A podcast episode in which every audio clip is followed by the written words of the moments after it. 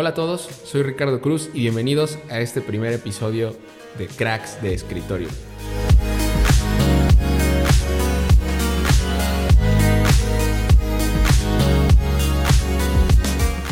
Me tardé un rato en poder empezar a hacer estas grabaciones que tenía ganas de hacer desde hace tiempo, pero hoy les traigo un episodio muy particular eh, que disfruté mucho, más allá de por ser el primero, pues porque creo que la charla fue muy amena, fue muy divertida. Estuvimos platicando con Diego Aguilar, él es el gerente de comunicación del FC Juárez, el equipo fronterizo. Eh, los Bravos de Juárez, vaya, vaya reto que debes tener enfrente con un club con tantas particularidades como las del equipo fronterizo. Eh, y más, pues hablando en específico de los temas de comunicación y de marketing y de innovación, que fue un poco de lo que tuvimos, de lo que tocamos en esta charla. Hablamos de su experiencia profesional, de cómo es que él llegó a donde está eh, y obviamente cuáles son sus proyectos a futuro, cómo está integrado su equipo, eh, cómo manejan ahora esta, nueva era del club donde está Ricardo Ferretti, por ejemplo, al frente de la dirección técnica del equipo. Y bueno, eh, los detalles finos los podrán encontrar en este podcast que preparé con mucho gusto para ustedes. Esta es la primera entrega de Cracks de Escritorio y pues ojalá que lo disfruten. Bienvenidos.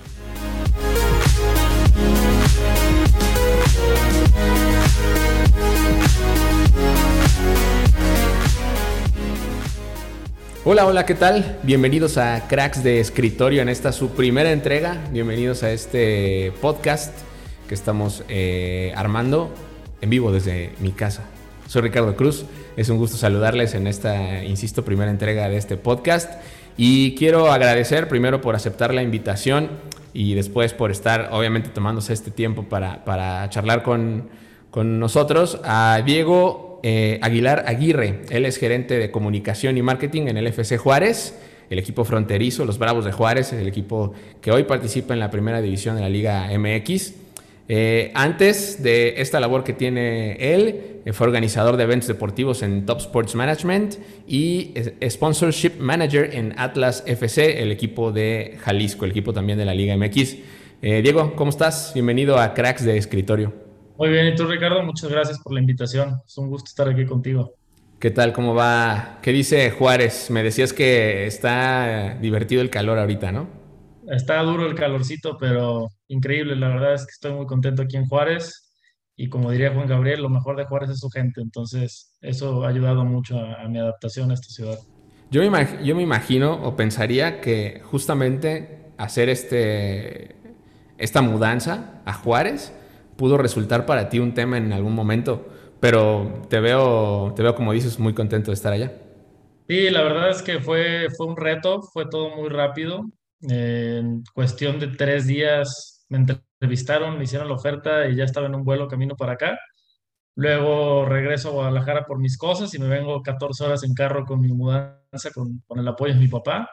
Y, y, fue todo muy rápido, la verdad es que ni me la pensé en cuanto me surgió el reto, lo, tomé, fue un, gran crecimiento personal y sobre todo, pues llegar a una institución relativamente nueva que tiene seis años ya, acaba de cumplir seis años y, y es un reto muy padre poder empezar a construir y poder seguir creando cosas grandes para este club.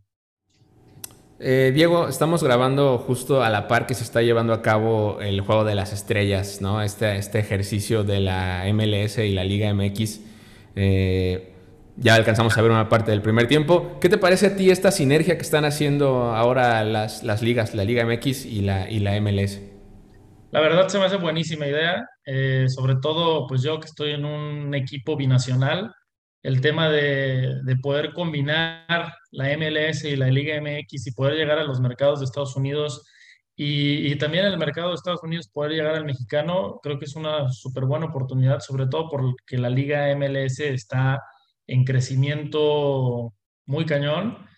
Y, y, siempre es bueno, al final de cuentas, cuando, cuando la liga salió de la Copa Libertadores, pues no nos queda de otra más que buscar este tipo de alianzas con la MLS para poder seguir teniendo esos fogueos internacionales. Oye, a ver, vamos a entrar un poco ya en la parte eh, personal. Me gustaría que nos contaras eh, en qué momento decidiste que lo que, que lo que hoy estás haciendo es lo que querías hacer de tu vida. Yo estaba a punto de graduarme de la universidad, me faltaban seis meses y un primo de mi novia, ahora mi prometida, trabajaba en una marca de ropa deportiva, justamente en Sports Marketing. Y pues me platicó, me empezó a platicar qué hacía, cómo lo hacía, el contacto que tenía con los diferentes equipos y me llamó muchísimo la atención ese mundo, aparte de que yo siempre he sido aficionado al fútbol. Y fue cuando decidí tomar el diplomado de la Johan Cruyff, que es el que, el que estudié allá en Guadalajara y que básicamente fue el que me abrió las puertas de este mundo. Estudio el diplomado en mayo, eh, lo tomo es, son dos meses intensivos y, y, de ahí pues van surgiendo contactos, ¿no? Van surgiendo contactos, me recomienda el, el director de la, del instituto, Ricardo Sayas, con uh -huh. el personal del Atlas, en ese entonces Federico Velasco, que era el director comercial, me contacta y, y empiezan ahí la, pues la, la cercanía con Atlas, me ofrecen un puesto, esto fue más o menos en octubre del 2018 y, y, justo cuando van a hacer elecciones, entonces el país estaba ahí en un poco de incertidumbre y cuando me ofrecen ya un puesto, una semana después de ofrecérmelo, se cierran las vacantes. Se cierran las vacantes, yo entro en un tema de, híjole, ya lo tenía aquí, sabiendo lo difícil que es llegar al mundo del fútbol. Y dije, bueno, ya se dio la oportunidad, no se dio, seguiremos buscando y a ver qué pasa, ¿no? No entro en desesperación, sigo buscando eh, y dos meses después, tres meses después, en febrero, vuelve a llegar esta llamada para ofrecerme un puesto diferente, ahora en el área comercial, ya no en marketing, pero pues era mi entrada al fútbol y no me la pensé dos veces en, en aceptarla, ¿no? Entro ahí al, al área de patrocinios en Atlas y, y bueno, pues ahí empieza mi, mi, camino en el fútbol y obviamente pues encantado, ¿no? Es un, es un mundo muy complicado, muy cansado, pero muy padre. Se disfruta muchísimo, no, no sientes las horas que pasan y pasan y pasan y sobre todo pues se disfruta, se disfruta mucho. Así que la frase de ama tu trabajo y nunca tendrás que trabajar, ¿no? Claro. Claro, oye, es, es, una función bien diferente la que hacías en Atlas a la, a la que tienes hoy. Sí, ¿Cómo, sí. es que se da ese cambio y ese switch así? Todo, todo fue muy, todo fue muy, muy rápido. Te digo, como te comenté, yo estaba en comercial, pero veía algunas partes de, de merca, de atención a patrocinadores. Eh, me tocó un, un, tiempo ver tema de beneficios digitales de patrocinadores, redes sociales. Y ahí empecé, empecé a agarrar un poquito de todo. Siempre estuve muy, muy abierto a aprender. Y si me pedían ayuda del área de comunicación, ayudaba. Si me pedían ayuda del área de responsabilidad social, ayudaba. Entonces siempre estuve muy abierto a, a hacer manos de todas las áreas para poder ir agarrando cachitos e ir aprendiendo de todas las áreas, porque en algún momento sabía que se iba a abrir alguna puerta y la tenía, tenía que tener noción, ¿no? Y cuando, cuando llega esta oportunidad de, de, Bravos, llega esta gerencia de comunicación y marketing, y pues como te comenté, no me la pensé ni dos veces en, en llegar. Obviamente fue complicada la adaptación, a, tanto como a un equipo nuevo, una ciudad nueva, a un puesto nuevo, pero con siempre la apertura de, de seguir aprendiendo y, y, y, y seguir tomando partes de todos tus compañeros, de tus jefes, ir viendo, viendo, viendo, viendo y agarrar pedacitos que te van complementando y al final de cuentas son los que te curten y te, y te construyen para salir adelante. Oye, tengo que hacerte una pregunta, creo que es, creo que es como muy ad hoc con el momento que está viviendo el club, en el caso de, de Juárez. ¿Cómo es la vida del gerente de comunicación cuando el líder deportivo es Ricardo Ferretti? Digo, sabemos, ¿no? La clase de personaje que es el Tuca, o al menos lo que se ve de fuera. Eh, sí. pues, pues pareciera que, que la situación es, es eh, puede llegar a ser hasta complicada, pero tú que lo estás viviendo, ¿cómo, cómo es la vida del gerente de comunicación con, con, Ricardo Ferretti, con el Tuca ahí? La verdad es, es un reto padrísimo, es un excelente entrenador, de los mejores, sino que el mejor de, de la historia reciente, o me atrevería a decir que de la historia del fútbol mexicano Digo, 30 años sin ser despedido de ningún club, no se dice nada fácil. Y, y la verdad es que nos ayudó a tener el foco nacional encima, que es una oportunidad que tenemos que tomar y valorar muchísimo porque las miradas que no estaban puestas en Juárez por ser un equipo nuevo, eh, están ya acá de, nuestro lado. Entonces es un gran reto porque lo tenemos que explotar muchísimo y poder encontrar esas audiencias que a lo mejor no estaban, que llegaron por el Tuca, pero que queremos retener, que queremos retener y que queremos que esas miradas sigan en el equipo y que vean todas las grandes cosas que se están haciendo en esta institución por parte de los dueños y de la directiva. Pareciera que uno de los grandes retos, Diego, eh, en un club como Juárez, más allá de que ahora tienes, como dices, el foco nacional por el tema de Ricardo Ferretti, pues la parte deportiva a veces es como complicada. ¿Cómo, cómo logras porque al final, eh, eh, vaya, los, los, resultados terminan seguramente determinando el camino, ¿no? Hacia dónde vas, cómo hablas y, cómo, es que, cómo es que te expresas con la gente.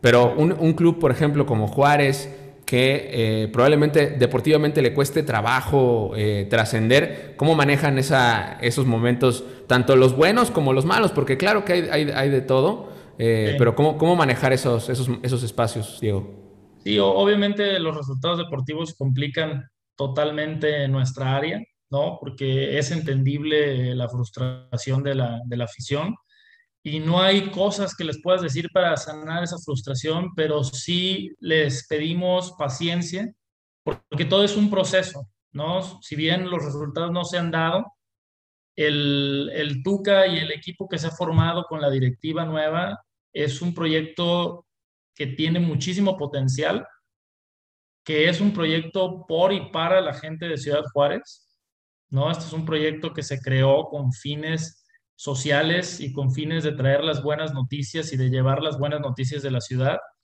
Entonces, lo que le pedimos a la afición es síganos apoyando, súbanse al barco, quédense en el barco, porque es un barco que si bien ahorita está lento, es un barco que va a, llevar, va a llegar alto.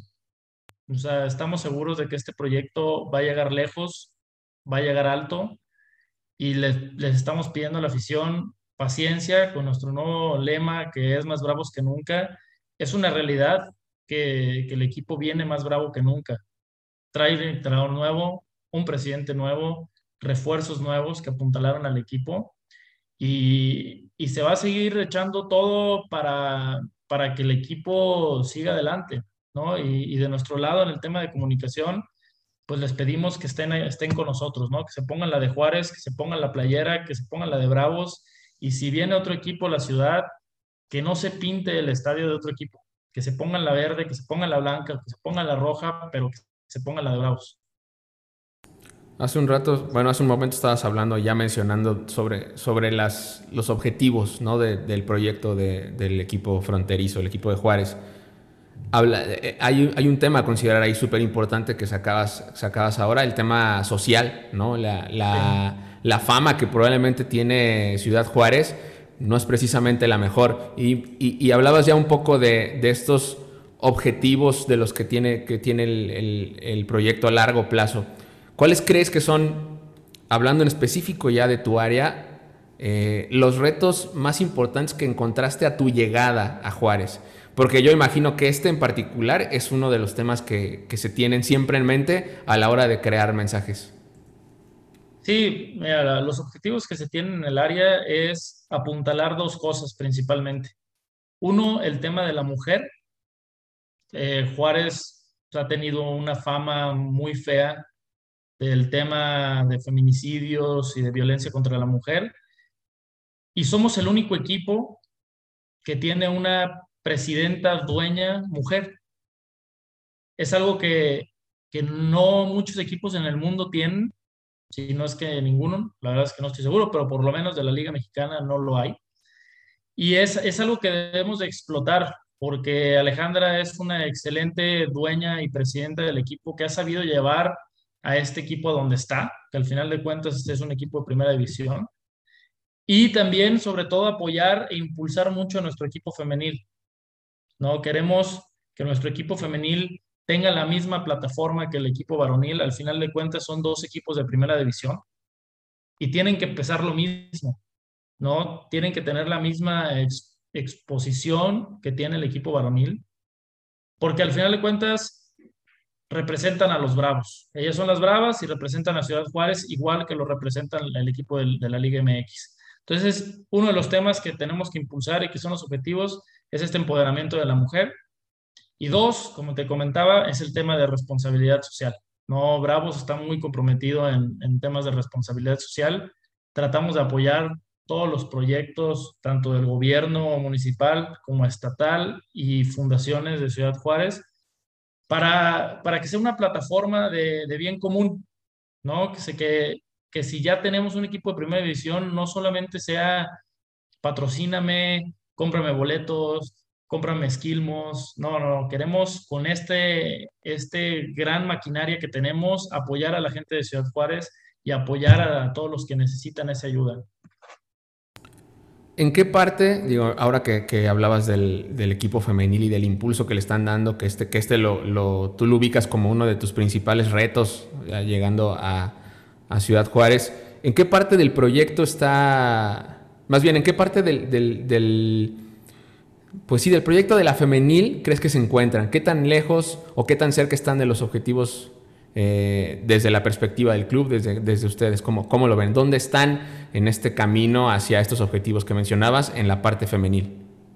Yo creo que en la parte femenil seguimos en pañales, ¿no? Es un equipo todavía más nuevo que, que Bravos. ¿no? El, este, el equipo femenil llegó en el 2019, es un equipo en plena construcción. Los resultados deportivos no se han dado, pero eh, se quiere mantener, o sea, crear un buen equipo, una buena base de jugadoras para pues, potencializar ¿no? ese equipo femenil. Y, sobre todo, pues llevar las buenas noticias a través de ella también, ¿no? Que participen en eventos de responsabilidad social igual, que, que lleguen nuevos patrocinadores exclusivos del equipo femenil y apoyarlas de la misma manera, ¿no? Que, que se apoya en temas de comunicación la varonil. Tenemos nuestras cuentas separadas, tenemos una jefa de prensa femenil. O sea, sí le damos ese, esa seriedad al equipo femenil en nuestra área de, de comunicación y marketing. Hablando, hablando ya un poco de, de esta parte de cómo se, se, integran los equipos de comunicación, cuéntame un poco cómo, es, cómo, cómo funciona en FC Juárez, cómo está dividido eh, tu área cuántos elementos tienen, cómo operan, de qué se encarga cada uno y demás. Nosotros tenemos un, director que maneja comercial, comunicación y marketing. De ahí se desprenden tres gerencias, que es la gerencia digital, que maneja redes sociales y diseño, la gerencia comercial, que se encarga de traer ingresos al club, una de las gerencias más importantes, y la gerencia de comunicación y marketing, que se encarga de prensa, atención a patrocinadores y comunicación general del club, ¿no? Comunicados, eh, imagen del, del, equipo con apoyo del área de diseño. Y tenemos de soporte dos jefes de prensa, un jefe de prensa del equipo varonil, una jefa de prensa de, del equipo femenil, una encargada de atención al aficionado, sobre todo en redes sociales y en, en atención vía mail, dos diseñadores y una persona encargada de, una persona encargada de merchandising y una persona encargada de la gerencia digital. Bueno, más bien de la producción digital. ¿Que, esta última persona es la, que arma las piezas para digital? Correcto, sí, es, la persona que se encarga de todos los videos y audiovisuales. Ya. Ahora, cuéntame sobre este equipo que, que tú tienes. ¿Qué tan complicado es incentivar la innovación?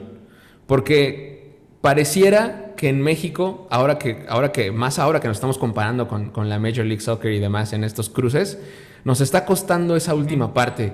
¿Cómo crees tú que, que, desde FC Juárez se incentiva a la innovación?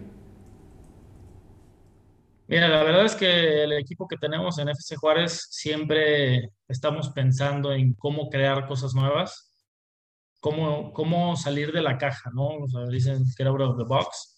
Y y, y, mucho también el tema de estar en frontera. Tenemos equipos hermanos en, en, Estados Unidos, uno de béisbol y uno de fútbol.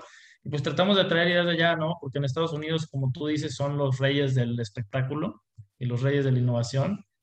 Y, bueno, se, han tratado de, traer ideas acá. Sí es, sí es cierto que hay ciertas limitantes que no, no han permitido esta innovación, sobre todo en días de partido y pues temas de pandemia. Pero pues tratamos siempre de, sacar nuevas ideas, ¿no? Tenemos reuniones semanales, quincenales para, para ir viendo nuevas ideas para crear. Y sobre todo, pues nunca hay ideas malas, ¿no? O sea, siempre tenemos la apertura de todo se vale, todo se puede decir, y de ahí van surgiendo ideas, de ahí van surgiendo lluvias de ideas buenas y nunca hay cosas tontas. Es como dicen, tonto el que no pregunta, tonto el que no comenta y tonto el que no da ideas. Ya, y, por ejemplo, ¿cómo es el perfil de la gente que trabaja en tu equipo? ¿Qué clase de, personas son los que te acompañan en esta ardua labor de, de todos los días ahí? Ya, la verdad es que son personas súper dispuestas, son personas que entienden dónde están. Como te comentaba al principio, trabajar en fútbol requiere de muchos sacrificios, sobre todo sacrificios personales es un trabajo que, te absorbe la mayoría de tu tiempo, sobre todo las personas que viajan, ¿no? Sobre todo los jefes de prensa que cada 15 días viajan, porque pues tienes que sacrificar cosas personales, bodas, bautizos, eventos, que a lo mejor tienes ese fin de semana, pero te toca viajar a Mazatlán y pues lo tienes que hacer, no es parte de tu trabajo. Entonces, el perfil que buscamos siempre es alguien que entienda dónde está llegando, que se sienta privilegiado de saber dónde está, porque al final de cuentas son, y algo que muchas personas no valoran es que son uno en 18. O sea, no hay más. Personas que trabajan en el fútbol, sobre todo en puestos específicos, son uno en 18. Entonces, tienen que valorar muchísimo esa parte de saberse afortunados de donde están y poderle sacar todo el jugo a su trabajo y, al, y, valorar y agradecer el momento y el lugar en el que están. Diego, ah, como, como sabes, eh, parte del objetivo de este espacio de cracks de escritorio es pues compartirle a la gente justo pues estos detalles de los que hablabas, ¿no? Esta, eh, esta carnita, vaya, de lo que implica estar en un puesto como el que tú tienes. ¿Por qué vale la pena trabajar en algo como esto si como dices, hay que, hay que pues seguramente te perderás muchos eventos, mucho tiempo, eh, vas a terminar muy cansado. ¿Qué, es lo que hace que valga la pena estar en esto? La verdad, la pasión, ¿no? La pasión que tú tengas por el deporte, por el fútbol y sobre todo a mí en lo personal, la satisfacción que me da el ver mi trabajo reflejado en sonrisas, ¿no? Eh, cuando tú vas al estadio, a los partidos de Bravos y ves que la gente está disfrutando el game day, que están disfrutando la música del DJ, que están disfrutando el partido, que están contentos, que los patrocinadores están contentos con, con toda la publicidad que tienen, con las experiencias, todas esas sonrisas que vas recolectando es lo que, lo que a mí por lo menos me llena y me hace seguir adelante y también, pues como te comentaba, el, ser apasionado de lo que haces, ¿no? O sea, amar lo que haces y que al final de cuentas es tu motor y sobre todo muy importante, por lo menos en mi caso, el apoyo que tengo de mi familia y, de mi novia, que, que me han hecho no darme por vencido, que me han hecho aceptar el reto de venir lejos, ¿no? Separarme de, de mi familia separarme de, de mi novia. Todo ese apoyo, todo ese amor y todas esas sonrisas que vas recolectando en el camino y relaciones que vas recolectando en el camino es lo que te hace salir adelante. Entonces, ¿qué les puedo decir a los que quieren entrar a este mundo? Es, nunca se den por vencidos, siempre, siempre saldrá alguna oportunidad. Va a haber muchos tropiezos en el camino, yo los tuve, yo tuve varios tropiezos, y es, es no, no rendirse, no desesperarse, no deprimirse, seguir echándole ganas y en donde te toque estar, hacer lo mejor de ti, porque al final de cuentas nunca sabes cuándo o quién que conozcas en el camino te podrá ayudar a llegar. Entonces, siempre dar lo mejor de ti, siempre esforzarse y nunca darse por vencido. Es, es como a veces es complicado dimensionarlo, ¿no? Como dices, hay, hay un puesto bien particular en 18, en, en, este caso, por ejemplo, en la Liga MX. Y yo me imagino, y, quiero andar un poco en esta parte, eh, Diego, que, la parte profesional, cuando estás en un equipo, en, un país como México, donde el fútbol es pues lo máximo, ¿no? Al menos en cuanto a la industria del deporte se refiere. Eh, e, es como complicado de pronto pensar en cómo se estará desempeñando, eh, por ejemplo, un jefe de prensa o un community manager o un mismo gerente de comunicación en la liga del balompié o en este, la Liga Mexicana de Béisbol. Pareciera que, hay una distancia gigantesca ahí. ¿Tú consideras que la industria del deporte en México es profesional? Sí, yo, yo sí lo considero. Sobre todo hay muchas disciplinas en el fútbol mexicano, bueno, más bien en el deporte mexicano. O sea, tenemos la lucha libre, ¿no? Tenemos el béisbol, dos ligas. Tenemos el fútbol, tenemos la liga de expansión, tenemos la segunda. Hay mucho deporte profesional en México donde poder picar piedra y que valen por igual. Al final de cuentas, habrá quien sea fan del béisbol, habrá quien sea fan del fútbol y habrá quien sea fan del deporte en general, ¿no? Y al final de cuentas, deporte es deporte, es, tiene la misma intención, ¿no? Que es generar una atracción para el aficionado de ese deporte. Al final tienen la misma. Y sobre todo, lo que, les, lo que diría es, aparte de estos deportes, hay muchísimas ramas alrededor de todos estos equipos que también es trabajar en deporte. Tal vez no es un equipo de fútbol o tal vez no es un equipo de béisbol o tal vez no es la, lucha libre, pero es un lugar por donde te puedes ir metiendo, ¿no? O sea, puedes estar en una marca deportiva, puedes estar en una federación, puedes estar en una liga, puedes incluso estar en una empresa que patrocine algún equipo, ¿no? Una cervecería, un banco. Y al final de cuentas ahí vas, ahí vas escarbando, ahí vas caminando en el camino del deporte. Y en algún momento, si tu reto o tu intención es llegar a un equipo de fútbol, tarde que temprano se te podrá dar la oportunidad. No, nunca de meritar. No, nunca hay que meditar nada. Siempre hay que agradecer dónde estás y cómo estás. Si te presenta alguna oportunidad que a lo mejor no es tal cual lo que buscabas, agárrala, esa experiencia. ¿No? Que más o menos fue tu caso, ¿no? O sea, hablabas al inicio de que tú empezaste con una marca deportiva y por ahí salió este, este tema del, de la Johan Cruyff. Por cierto, ¿recomendarías tú ese diplomado de la Johan Cruyff? Me imagino que sí. Infinitamente infinitamente. Es, la verdad es que es un diplomado y sobre todo hay una maestría también, nada más que esa, es la, esa la dan en México nada más. Pero tú tomaste el de marketing y negocios. Marketing y negocios deportivos en Guadalajara, el diplomado. Sí, yo también la verdad es que haces, haces, muy buenos, haces muy buenos contactos. Eh, digo, a mí, yo agradecido siempre, y, Ricardo lo sabe, agradecido con él porque, pues al final de cuentas, él me abrió las puertas a este, a este mundo ahora está en Puebla y le deseo el éxito del mundo. Y, y claro, claro que lo recomiendo, lo recomiendo. Y sí, yo empecé, mi, mi, inicio en el deporte fue en esta empresa de Top Sports, a la cual también le estoy súper agradecido. Ellos se dedicaban a hacer eventos de polo. Este, duré poco en la empresa. Es eso? ¿Cómo, ¿Cómo es organizar eventos de polo? Cuéntame. Eventos de polo, sí, tal cual. Ellos organizaban eventos en, en la Riviera Nayarit, en Querétaro, y la verdad es una, una super empresa. Yo, yo aprendí muchísimo ahí. Estaba también ahí en el área de patrocinios y, y la verdad es que me, me, curtió y de ahí ya, pues como te comentaba, pasé, pasé a Atlas, ¿no? Pero siempre agradecido con, con todas las oportunidades que, que, he tenido a lo largo del camino. Y ahorita que hablabas de, de lo, de lo de esta experiencia que tomaste en el polo y de toda este, esta gama de deportes donde puedes hacer camino, no me imagino, te lo juro que no me imagino lo que debe ser un evento de polo. No tengo la menor idea de qué sucede, pero me queda claro por lo que veo, por lo que me dices, lo que me cuentas, que se mueve, que hay un negocio real ahí.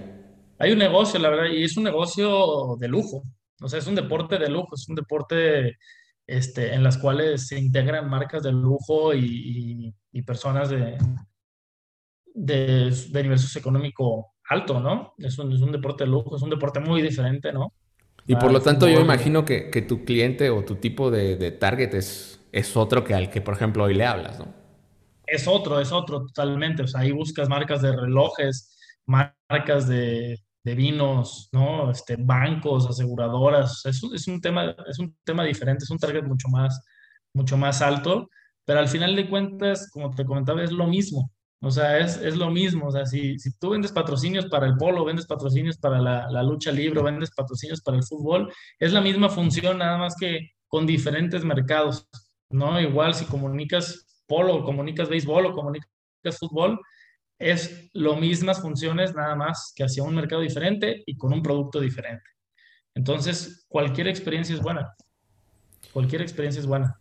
En, tus proyectos, en tus diferentes momentos eh, en, tu carrera, Diego, ¿cuáles serían tus highlights? ¿Cuáles, creen que, ¿Cuáles crees que han sido tus proyectos que más te han dejado satisfacción? no te diría, ah, lo que más vendió, ni lo que... Nada, más bien lo que a ti te llenó eh, como profesional, que dijiste, esto marca un antes y un después en la vida de Diego, y imagino lo que estás construyendo también en Juárez van hacia allá, ¿no? Esos son parte de tus objetivos. Pero en este camino, en Atlas, en los eventos de polo, ahora en Juárez, ¿cuáles son tus highlights?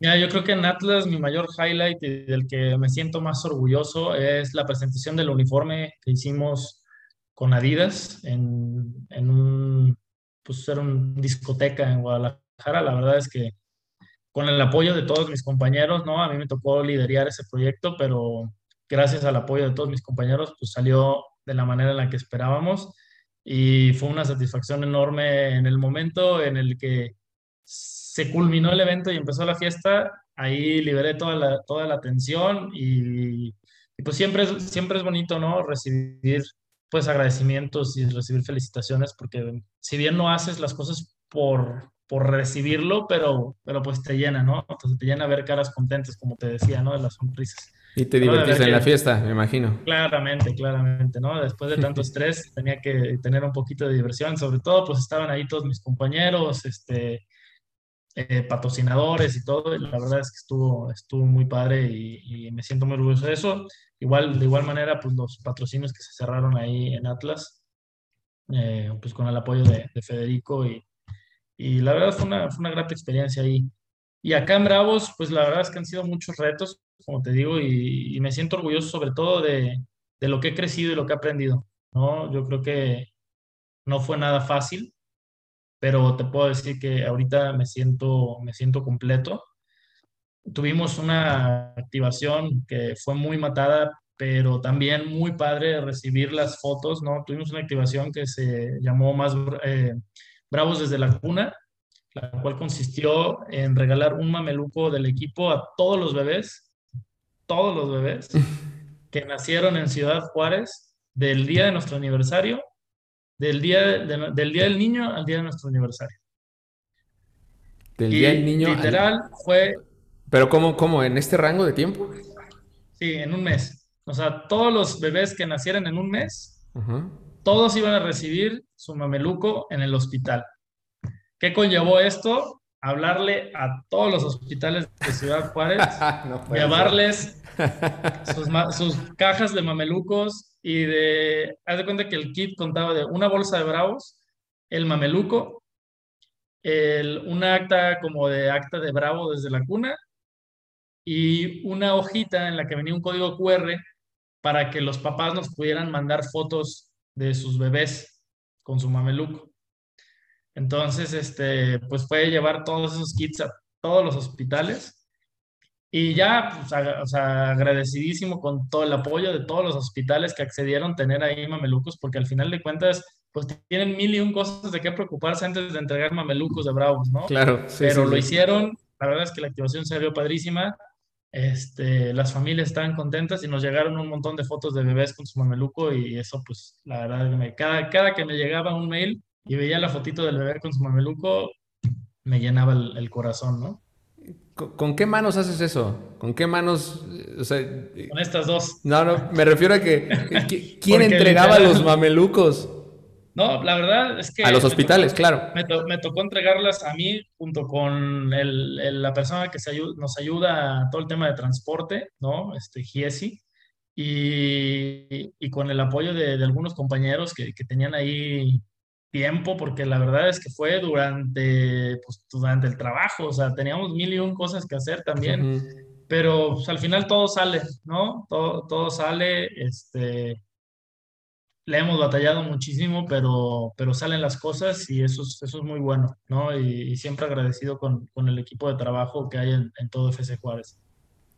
Este tipo de, de, de, esfuerzos y de activaciones que probablemente no, no, se ven, no se ven tanto porque no tienen el foco, pero en una experiencia previa me han tocado similares acciones, ¿no? Este tipo de cosas que haces, que, que, que desarrollas que te matas por hacerlo, que probablemente tienen obviamente un impacto este, un poco más eh, focalizado y que a veces nadie ve. Y esto a mí particularmente me, sorprende, está cañón, no puedo creer lo que han hecho.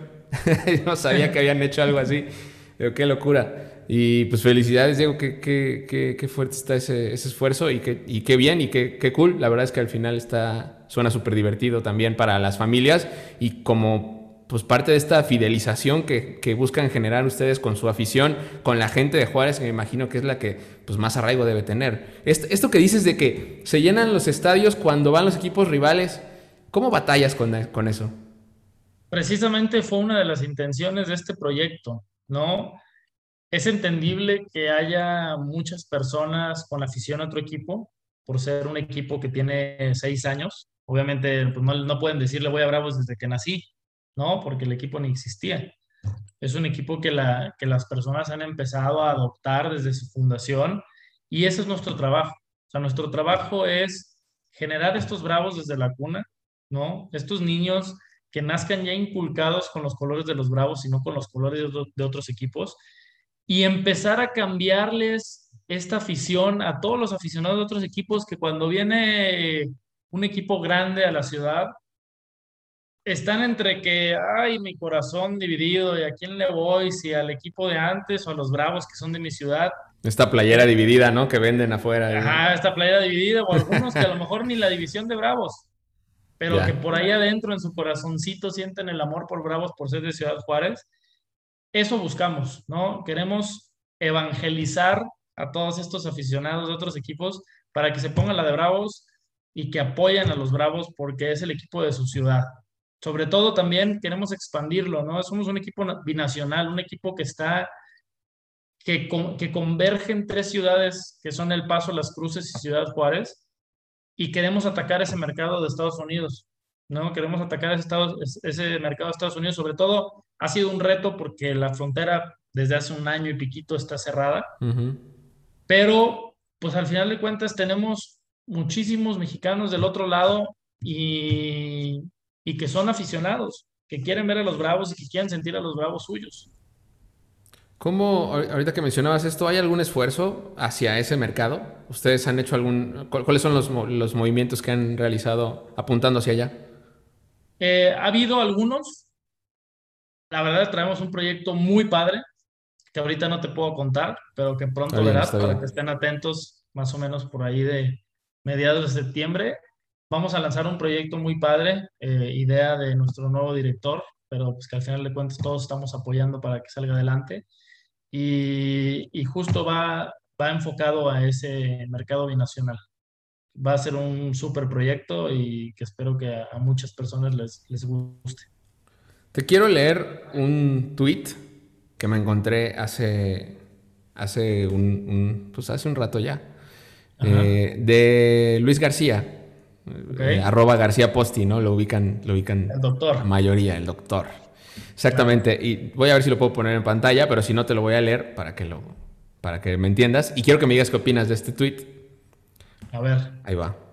Lelo. Dice: ¿En qué puñetero momento los burdos y torpes community managers de los equipos de fútbol profesional en México creen que poseen un preponderante rol?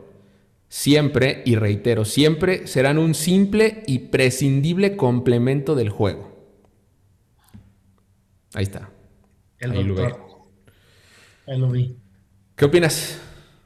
Mira, yo creo que el community manager es una pieza muy importante de un equipo de fútbol, porque al final es el que da la cara del equipo hacia el aficionado y viceversa. ¿no? Es el que recibe todo y el que entrega todo. Y tiene que ser alguien muy comprometido y, muy perspicaz porque es el que tiene la interacción con el aficionado y con otros equipos y con los medios en redes sociales. Y, sobre todo tiene que, yo buscaría dos cosas, ¿no? Dos perfiles. Que ame el fútbol y de preferencia que ame el equipo. Porque si ama el equipo, va a escribir cosas que a él le gustaría ver, ¿no? Como aficionado. De preferencia, ojo. De preferencia, no es algo cerrado. No es un must. Al final, lo, al final lo vamos a enamorar aquí. Claro. ¿No? No, y te tienes que enamorar. te tienes que enamorar, ¿no? Estando, estando ahí. Sí, y es muy complicado encontrar a alguien que le vaya bravo desde la cuna. No hay, no existen. ¿Por qué? Porque el equipo lleva seis años, tendría que ser un niño de seis años, ¿no? Pero al final te enamoras. Yo estoy enamorado del equipo, estoy enamorado de la ciudad y, te comprometes con el equipo que trabajas y todo tu pasado futbolístico lo borras de tu vida y ahora es el presente y esperemos que mucho futuro. Entonces, yo pienso que este tweet está equivocado y con acierto a la vez. O sea, sí, nadie puede sentirse imprescindible. Aquí nadie es imprescindible, nadie, ¿no? Pero si eres una parte importante del rompecabezas. Y sobre todo el community, pues tiene que, ser muy inteligente con lo que escribe porque es la cara. No, o sea, él no está escribiendo Juanito Pérez, está escribiendo FC Juárez. Sí, es, una, es un tema de criterio, ¿no? O sea, y tienes la responsabilidad de toda una organización en tus, en tus dedos. No está escribiendo el community, está escribiendo el equipo. Cualquier infortunio, el que va a quedar mal es el equipo. ¿no? Entonces, definitivamente no puede sentirse imprescindible ni sentirse el presidente del equipo porque no lo es, pero sí es una pieza muy importante y fundamental en un equipo de fútbol. Bueno, Diego, eh, quisiera que me contaras ahora eh, cuál, suponiendo que yo soy un chico que en este momento estoy escuchando, pero estoy en la universidad, estoy interesado en acercarme a esto. Ya hemos hablado de los pasos que diste tú, de cómo los diste, de, cómo se fueron acomodando las cosas. Es un hecho en tu caso que buscaste eh, pues los medios ¿no? de entrada con esta empresa deportiva, esta de, ropa deportiva, después el paso que diste con el diplomado de la Johan Cruyff. Si yo fuera este chico y, tengo mi duda sería cuál, cuál es la mejor forma de acercarse para encontrar una oportunidad en el equipo de trabajo de Diego o en el equipo de trabajo, en un equipo de trabajo de, este tipo como el tuyo, de un equipo de fútbol, de un equipo deportivo importante. ¿Cuál es la forma o la mejor, la, forma ideal de acercarse a estas oportunidades? Eh, en primera instancia, como te dije hace ratito, la verdad recomiendo muchísimo este diplomado de Johan Cruyff. No te asegura que estudiando lo vas a tener trabajo, ¿verdad? No, no es un hecho pero sí te da ciertas herramientas de conocimiento del medio y sobre todo conexiones que en algún momento te pueden empujar a salir, a salir a la luz, sacar la cabecita así. Otra, usar LinkedIn a lo bruto. Usen LinkedIn como si fuera su única red social. Ahí piquen piedra, piquen piedra, piquen piedra porque es donde salen las oportunidades. Yo esta oportunidad la encontré en LinkedIn, así. Es una súper red social laboral. Si no saben cómo usarla, busquen, aprendan. métanse a tutoriales, aprendan, porque la verdad es que es una herramienta fundamental. Uno, para conseguir trabajo. Y dos, si ya tienes el trabajo y estás en un área de patrocinios, por ejemplo, de ventas, para conseguir clientes. Por medio, por medio de esa aplicación llegas a quien quieras llegar. Tan fácil como buscarlos, escribirles un mensaje. Ya, si te deciden no contestar, pues ya no hay mucho que hacer, pero la mayoría de personas en LinkedIn contestan. Entonces, eso, ¿no? Estudiar, prepararse. Segundo paso, picar piedra, buscar, buscar, buscar. Y tercer paso, como les dije hace ratito, nunca rendirse, nunca de meditar nada, ¿no? Nunca decir, ay, es que híjole, yo quería irme a la Premier League y, me estoy yendo a la Liga Amateur. No, son oportunidades. Y si no tienes más oportunidades, tómalas. aprende, nunca tengas miedo de salir de, tu, zona de confort. ¿Tú, crees, por ejemplo, hace, poco escuché eso, que, que, la zona de confort es válida? ¿Es, bueno estar ahí y quedarse ahí? o quedarse ahí es malo? No creo que haya un tema de ser inválido o válido pero definitivamente cuando te tengas que salir de tu zona de confort, no te la pienses dos veces. Salte. Si estás en un lugar cómodo, no vas a estar buscando a ver de dónde nada más para salirte, ¿no? O sea, yo estoy muy contento aquí y no tengo por qué estar buscando irme a Afganistán con tal de decir salir de mi zona de confort. Pero si llega un momento en el que te tengas que salir, porque es un hecho que yo me salí de la zona de confort de estar en mi ciudad, con mi familia, con mi novia, con mis amigos, para venirme a mil y piquito de kilómetros de distancia. Este, no te la pienses, salte, explora, busca, adquiere esas nuevas oportunidades, porque nunca sabes dónde vas a encontrar la oportunidad que te enamore y que te haga crecer cañón, como en este caso, agradecido con FC Juárez, se me dio a mí. Muy bien, Diego. Pues ya estamos por terminar. Quisiera, antes de eso, hacerte un par de preguntas eh, que yo llamé como editoriales. La primera de ellas es, ¿qué carambas tienes en el escritorio de tu oficina? Mis, compañeros me dicen que tengo un puerquero. Ok. Ese es el adjetivo que vamos a ponerle hoy. De entrada, de entrada ahí te, te doy una descripción. Tengo un refri de mis amigos de Heineken unas latas edición especial que nos mandaron. Tengo hojas de requisiciones, tengo este, cargadores, compu, celular, cuaderno, pluma, un caos, ¿no? Incluso hasta en algunos momentos tengo hasta la botarga ahí al lado. Tengo que aprender de, mi compañera Yajaira, que es la, que la de atención al aficionado. Ella tiene un gran lugar, tiene de todo decorado de bravos, ahí tiene este, muñequitos, hojitas, vasos. Pero yo sí, la verdad es que en ciertos momentos tengo un caos, pero pues una limpiadita y dejarlo bonito y con regalos de patrocinadores y cosas del equipo y, la verdad es que con eso. ¿Cómo, cómo están operando ahora en el con el tema de la pandemia? ¿Están eh, seguido en la oficina o, cómo están ahora? Sí, en la oficina normal, ¿no? Con todas las medidas de cuidados, gel en la entrada y toma de temperatura y todo, pero normal. La verdad es que tenemos cubículos muy amplios y divididos así por una pared que básicamente casi no te ves la, la cabeza. Entonces está bastante seguro en ese, en ese tema. ¿Y, la afición? Cines muy bonitos. Mande, perdón. termina, termina si quieres lo de las oficinas. No, tenemos unas oficinas bastante bonitas y bastante amplias, este, recién vestidas con los colores de los Bravos. Luego te mando un videito ahí para que lo veas. Este, pero sí, dime de la afición. De la afición, ¿cómo está respondiendo ahora con, esta reapertura de los estadios y, y, pues las acciones que están tomando ustedes ahí?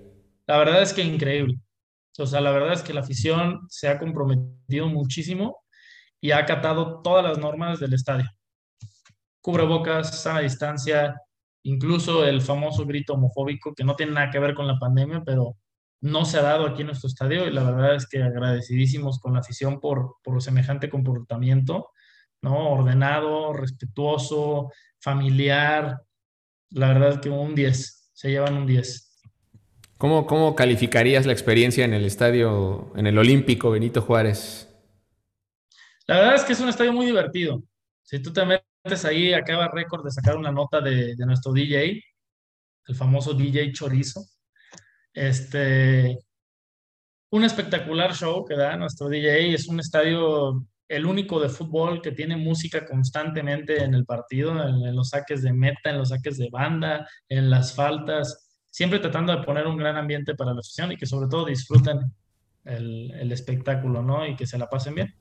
Quiero, hacer un paréntesis en esto que mencionabas de la experiencia estadio también de, en, FC Juárez, porque me recuerdo alguna vez que me tocó visitar el estadio de Lobos WAP, eh, cuando Lobos WAP estaba en primera división. Era, era terrible, era terrible un sonido del lobo que tenían.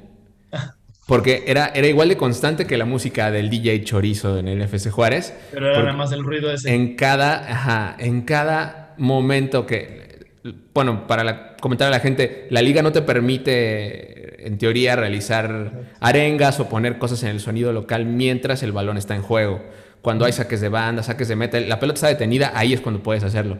Y, recuerdo que salí con dolor de cabeza del partido de Lobos WAP y no entiendo cómo es que la gente podía ir al estadio y, chutarse. Yo me acuerdo que hasta los conté alguna vez, pero era, eran más de 100 aullidos en, menos de dos horas. Era, era espectacular. Imagínense, cada saque de banda o cada falta sonaba el lobo una o dos veces. Era ah, espantoso. qué, horror, Era espantoso. No, sino aquí, aquí combinamos entre música y, y, porras del equipo, ¿no? Vamos Bravos y diferentes porras que tiene ahí preparadas el DJ. Y la verdad es que la, la, afición muy contenta, ¿no? La afición sale contenta, sale enfiestada, ¿no?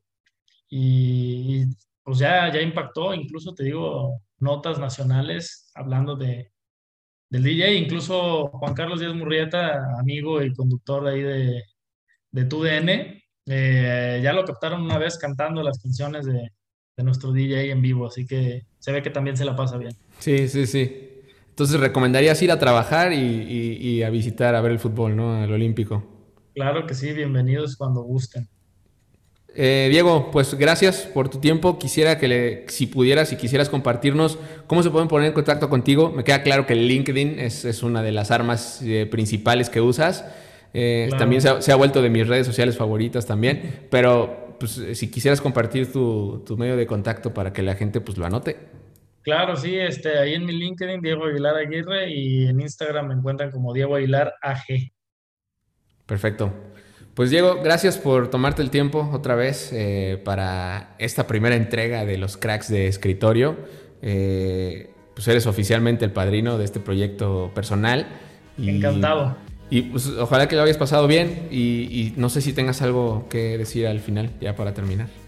No, pues agradecido contigo, muy contento de ser el primero y ser el padrino de, este podcast, desearte el mayor de los éxitos y lo que necesites, ya sabes que aquí tienes tu casa y tu equipo y todo aquí en Ciudad Juárez. Bienvenido cuando gustes venir.